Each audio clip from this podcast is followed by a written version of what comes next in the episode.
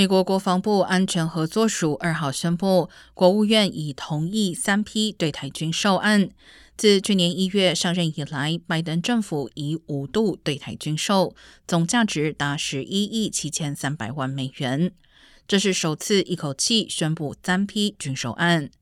对此，中国国防部发言人谭克飞六号表示，美方向台湾出售武器，严重违反一个中国原则和中美三个联合公报规定，要求美方立即撤销对台军售计划，立即停止美台军事联系，并称解放军持续练兵备战。